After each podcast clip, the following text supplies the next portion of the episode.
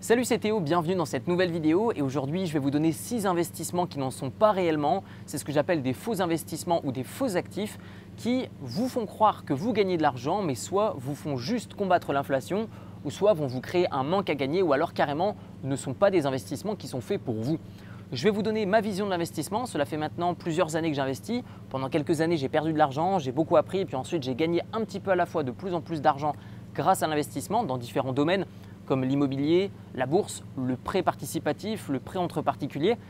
Et du coup, j'ai eu l'occasion de voir pas mal d'objets brillants, c'est-à-dire de nouvelles choses qui arrivent sur le marché et des nouveaux investisseurs qui se lancent un petit peu la tête baissée, qui malheureusement parfois vont perdre de l'argent ou parfois vont même en gagner. Mais selon moi, ce n'est pas le seul critère qui doit faire qu'un investissement est bon, puisque vous allez le voir, certains des critères que j'ai font que même si un investissement peut vous rapporter de l'argent, cela ne veut pas dire qu'il est réellement fait pour vous. Alors pour ma part, un investissement doit respecter ces quatre critères. Le premier, cet investissement doit me rassurer. Je dois me sentir à l'aise avec ça, je dois le comprendre, je ne dois pas m'inquiéter. Deux, mon investissement doit protéger mon capital. Si mon capital est volatile tous les jours, cela ne me rassure pas déjà de une et de deux, je ne sens pas mon capital en sécurité. De trois, mon investissement doit générer des fruits, doit générer un retour sur investissement, doit générer un rendement. Cela veut dire que si vous avez une pomme, que vous la mangez, très bien, vous en profitez. C'est bien aussi de prendre une pomme, de savoir planter les graines pour faire pousser un pommier. Mais à quoi ça sert de tout le temps réinvestir ces pommes pour tout le temps avoir une forêt de pommiers? Je pense qu'à un moment, il faut savoir planter une graine et lorsque vous avez 10 fruits, savoir prendre un des fruits pour croquer dedans. Et enfin, le quatrième critère qui pour moi fait qu'un investissement me correspond, c'est le fait que cela ne va pas nécessiter de mon temps. Ou alors, même si ça en nécessite, ça doit en nécessiter extrêmement peu. Parce que si un investissement se transforme en nouveau métier, ce n'est plus pour moi un revenu passif, c'est tout simplement un nouveau métier. Alors je sais que je ne vais pas commencer par me faire des amis dans cette vidéo, mais pour moi, le Bitcoin, les crypto-monnaies d'une manière générale ne sont pas un investissement qui me correspond. Pourquoi? Parce que 1, ça ne me rassure pas, 2, je ne sentirai pas mon capital en protection, 3, pour l'instant, les crypto-monnaies ne versent pas de dividendes sauf si vous les prêtez à des tiers qui vous le remboursent avec des intérêts. Donc dans ce cas-là, c'est plus un business de prêt d'argent.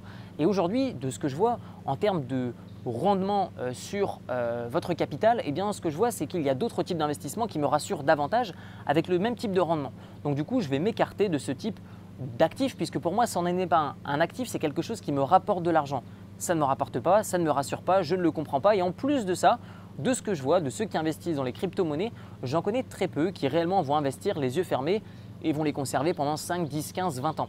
De ce que je vois, de plus en plus de personnes investissent, essayent de comprendre, et comme cette technologie évolue de plus en plus et de plus en plus vite, eh bien de ce fait, il faut toujours se tenir à la page pour respecter ce premier critère qui est du fait de se sentir rassuré d'avoir investi dans du Bitcoin ou d'autres crypto-monnaies. Encore une fois, je le rappelle, pour moi, ces crypto-monnaies, je peux en investir, je peux en acheter, mais je ne vais pas faire reposer la totalité de mon capital là-dessus.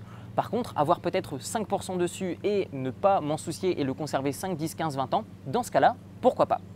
Le deuxième faux investissement pour moi, c'est l'or. Parce que l'or pour moi n'est pas un investissement. J'adore la citation de Warren Buffett qui dit que même si vous déteniez tout l'or du monde, vous ne ferez rien d'autre que vous asseoir dessus. Parce que qu'est-ce qui rapporte réellement de l'argent avec l'or? Eh bien, c'est le fait que l'or va être transformé. Ce n'est pas en conservant votre or qu'il va se passer quelque chose. Vous avez, vous avez beau mettre deux lingots d'or les uns à côté des autres chez vous, il ne va rien se passer. Vous n'allez pas vous réveiller un matin, il ne va pas y avoir une petite pièce d'or. Euh, ils n'auront rien fait ensemble, vos lingots, il ne va rien se passer. C'est-à-dire que l'or, pour moi, c'est un moyen de conserver de la valeur. Si vous voyez que l'or prend X% chaque année, ce n'est pas qu'il gagne du rendement, ce n'est pas qu'il gagne de la valeur, c'est simplement qu'il va combattre l'inflation et que le prix de l'or s'échange à un prix qui est plus élevé comparément au prix auquel vous l'avez acheté. Mais l'or, c'est un hedge, c'est une protection contre l'inflation, des crises financières, c'est une protection contre des événements et des éléments qui peuvent intervenir sur euh, une situation économique à un moment donné. Mais sur le long terme, vous trouverez davantage de capital gain, c'est-à-dire euh, davantage de fluctuations des prix dans le sens positif, et vous trouverez également du rendement sur d'autres types d'actifs que je ne vais pas euh, évoquer tout de suite, mais que je vais vous révéler dans un instant. Le troisième faux actif pour moi, ça va être une résidence principale. Ça a aussi ses avantages, mais pour moi, ce n'est pas un actif. Un actif, encore une fois, c'est quelque chose qui rapporte de l'argent.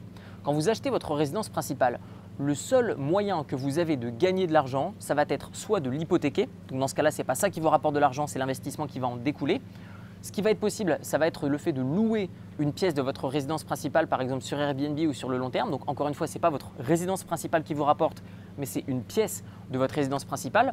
Ce qui peut également vous rapporter, ça va être le fait de la revendre plus cher plus tard. Et ça, c'est de la spéculation, ce n'est pas un investissement. Pour moi, il faut bien séparer investissement et spéculation.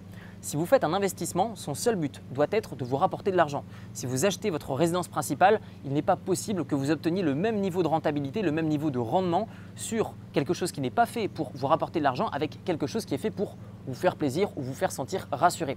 Donc pour moi, une résidence principale, ce n'est pas un actif. Cependant, ça a aussi ses avantages, puisque vous allez vous sentir rassuré, cela vous fait plaisir, cela peut vous faire sentir réellement chez vous, puisque quand on loue, ben, on se sent peut-être pas forcément chez soi. Donc la résidence principale a de nombreux avantages, mais en tout cas pas celui du rendement.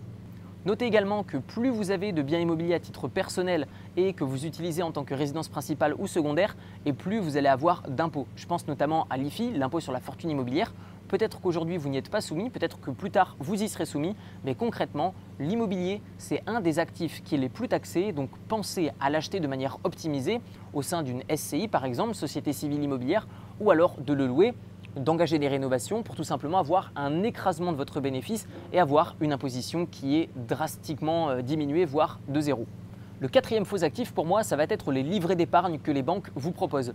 Peut-être que vous le savez, mais voilà, les banques euh, de quartier vont vous proposer euh, bah des rendements de 0,5%, de peut-être 1%, ou peut-être qu'on va vous proposer d'ouvrir un PEL avec X% de rendement. Euh, mais par le passé, le PEL, j'avais déjà fait une vidéo dessus, était assez avantageux, mais depuis quelques années, il ne l'est plus du tout parce que vous avez davantage d'imposition dessus. Vous n'avez plus une prime de transformation du PEL en prêt euh, qui était de 1500 euros par le passé. Aujourd'hui, ça n'existe plus. Vous avez des rendements par le passé qui étaient garantis et plus élevés, et aujourd'hui, ils ne sont plus garantis et ils sont beaucoup moins élevés. Les livrets d'épargne à oublier puisque dans 99% des cas, ils ne vont même pas couvrir l'inflation qui est environ de 2-2,5% par an. Cela veut dire que tout ce qui vous rapporte de moins de 2-2,5% par an, c'est tout simplement un investissement qui soit va vous créer un manque à gagner, soit va juste vous protéger contre l'inflation, ou alors va littéralement vous faire perdre du pouvoir d'achat d'année en année. Le cinquième faux actif pour moi, ça va être les écoles ordinaires. Ce que j'appelle les écoles ordinaires, ça va être des écoles qui vont vous enseigner des compétences ordinaires. Autrement dit, on vous apprend à faire la même chose à peu près au même niveau que tout le monde. Ce qui fait que naturellement, bah, vous aurez les résultats de la classe moyenne. Donc est-ce qu'aujourd'hui, vous avez envie d'avoir les résultats que monsieur et madame tout le monde a? J'en suis pas sûr. Si vous regardez cette vidéo, c'est certainement que vous êtes davantage curieux, que vous êtes davantage motivé et ambitieux que la moyenne.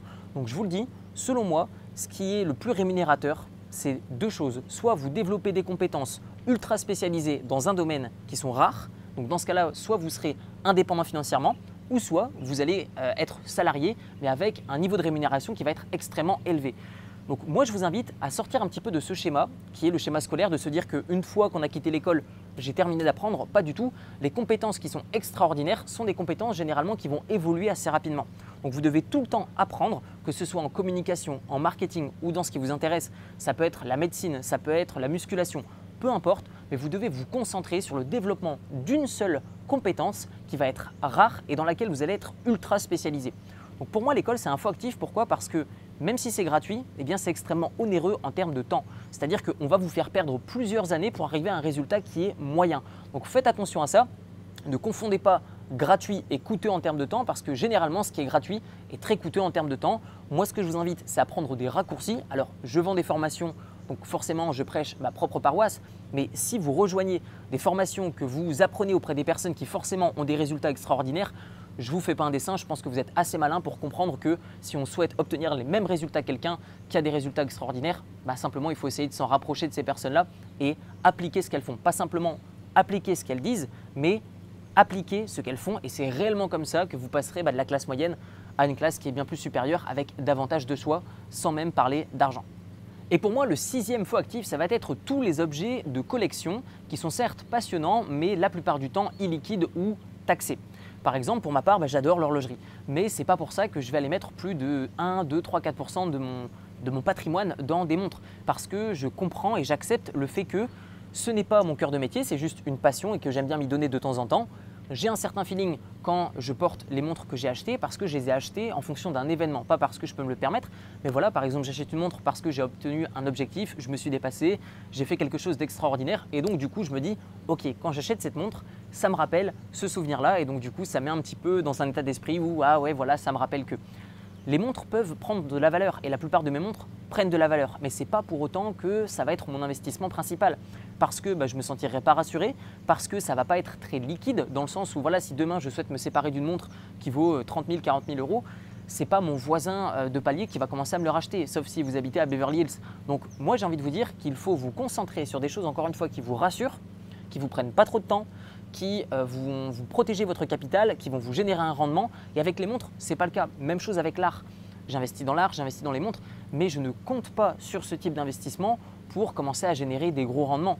Donc je vous invite à comprendre que et à réaliser et accepter que parfois on peut se faire plaisir et coupler passion avec investissement, mais il ne faut pas que euh, votre rendement principal dépende de ces sources de revenus, sauf si c'est votre métier principal, sauf si vous souhaitez y consacrer 5 euh, heures par jour. Dans ce cas-là, pourquoi pas lancez-vous Mais dans mon type de cas, investisseur qui essaye de devenir rentier, c'est-à-dire avoir le moins de temps de travail possible pour le plus de résultats, eh bien je vais éloigner tous ces objets de collection parce que ça me fait plaisir, mais ça va me demander du temps d'analyse.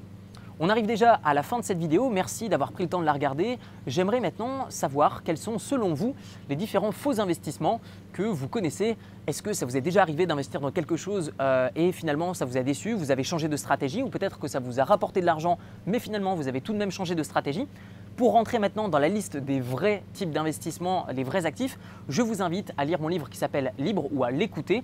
Vous retrouverez d'ailleurs la version audio et le format PDF et papier dans la description de la vidéo. Et dans ce livre, je vais vous partager non seulement plusieurs années d'expérience dans le domaine de l'investissement en bourse, l'investissement immobilier, l'investissement dans le prêt entre particuliers ou à des entreprises qui vont me rembourser mon capital avec des intérêts. J'investis également dans des matières premières, j'investis également dans des obligations euh, d'entreprises dans des pays émergents, des obligations d'État, bref, une tonne de choses, mais tout ça, je vais le répartir d'une manière équilibrée, intelligente, qui me fait sentir rassuré, qui me dégage un rendement et qui va pas trop me demander de temps de gestion au quotidien. Tout ça, c'est dans mon livre qui se trouve dans la description et je vous dis à très bientôt pour une prochaine vidéo. Ciao ciao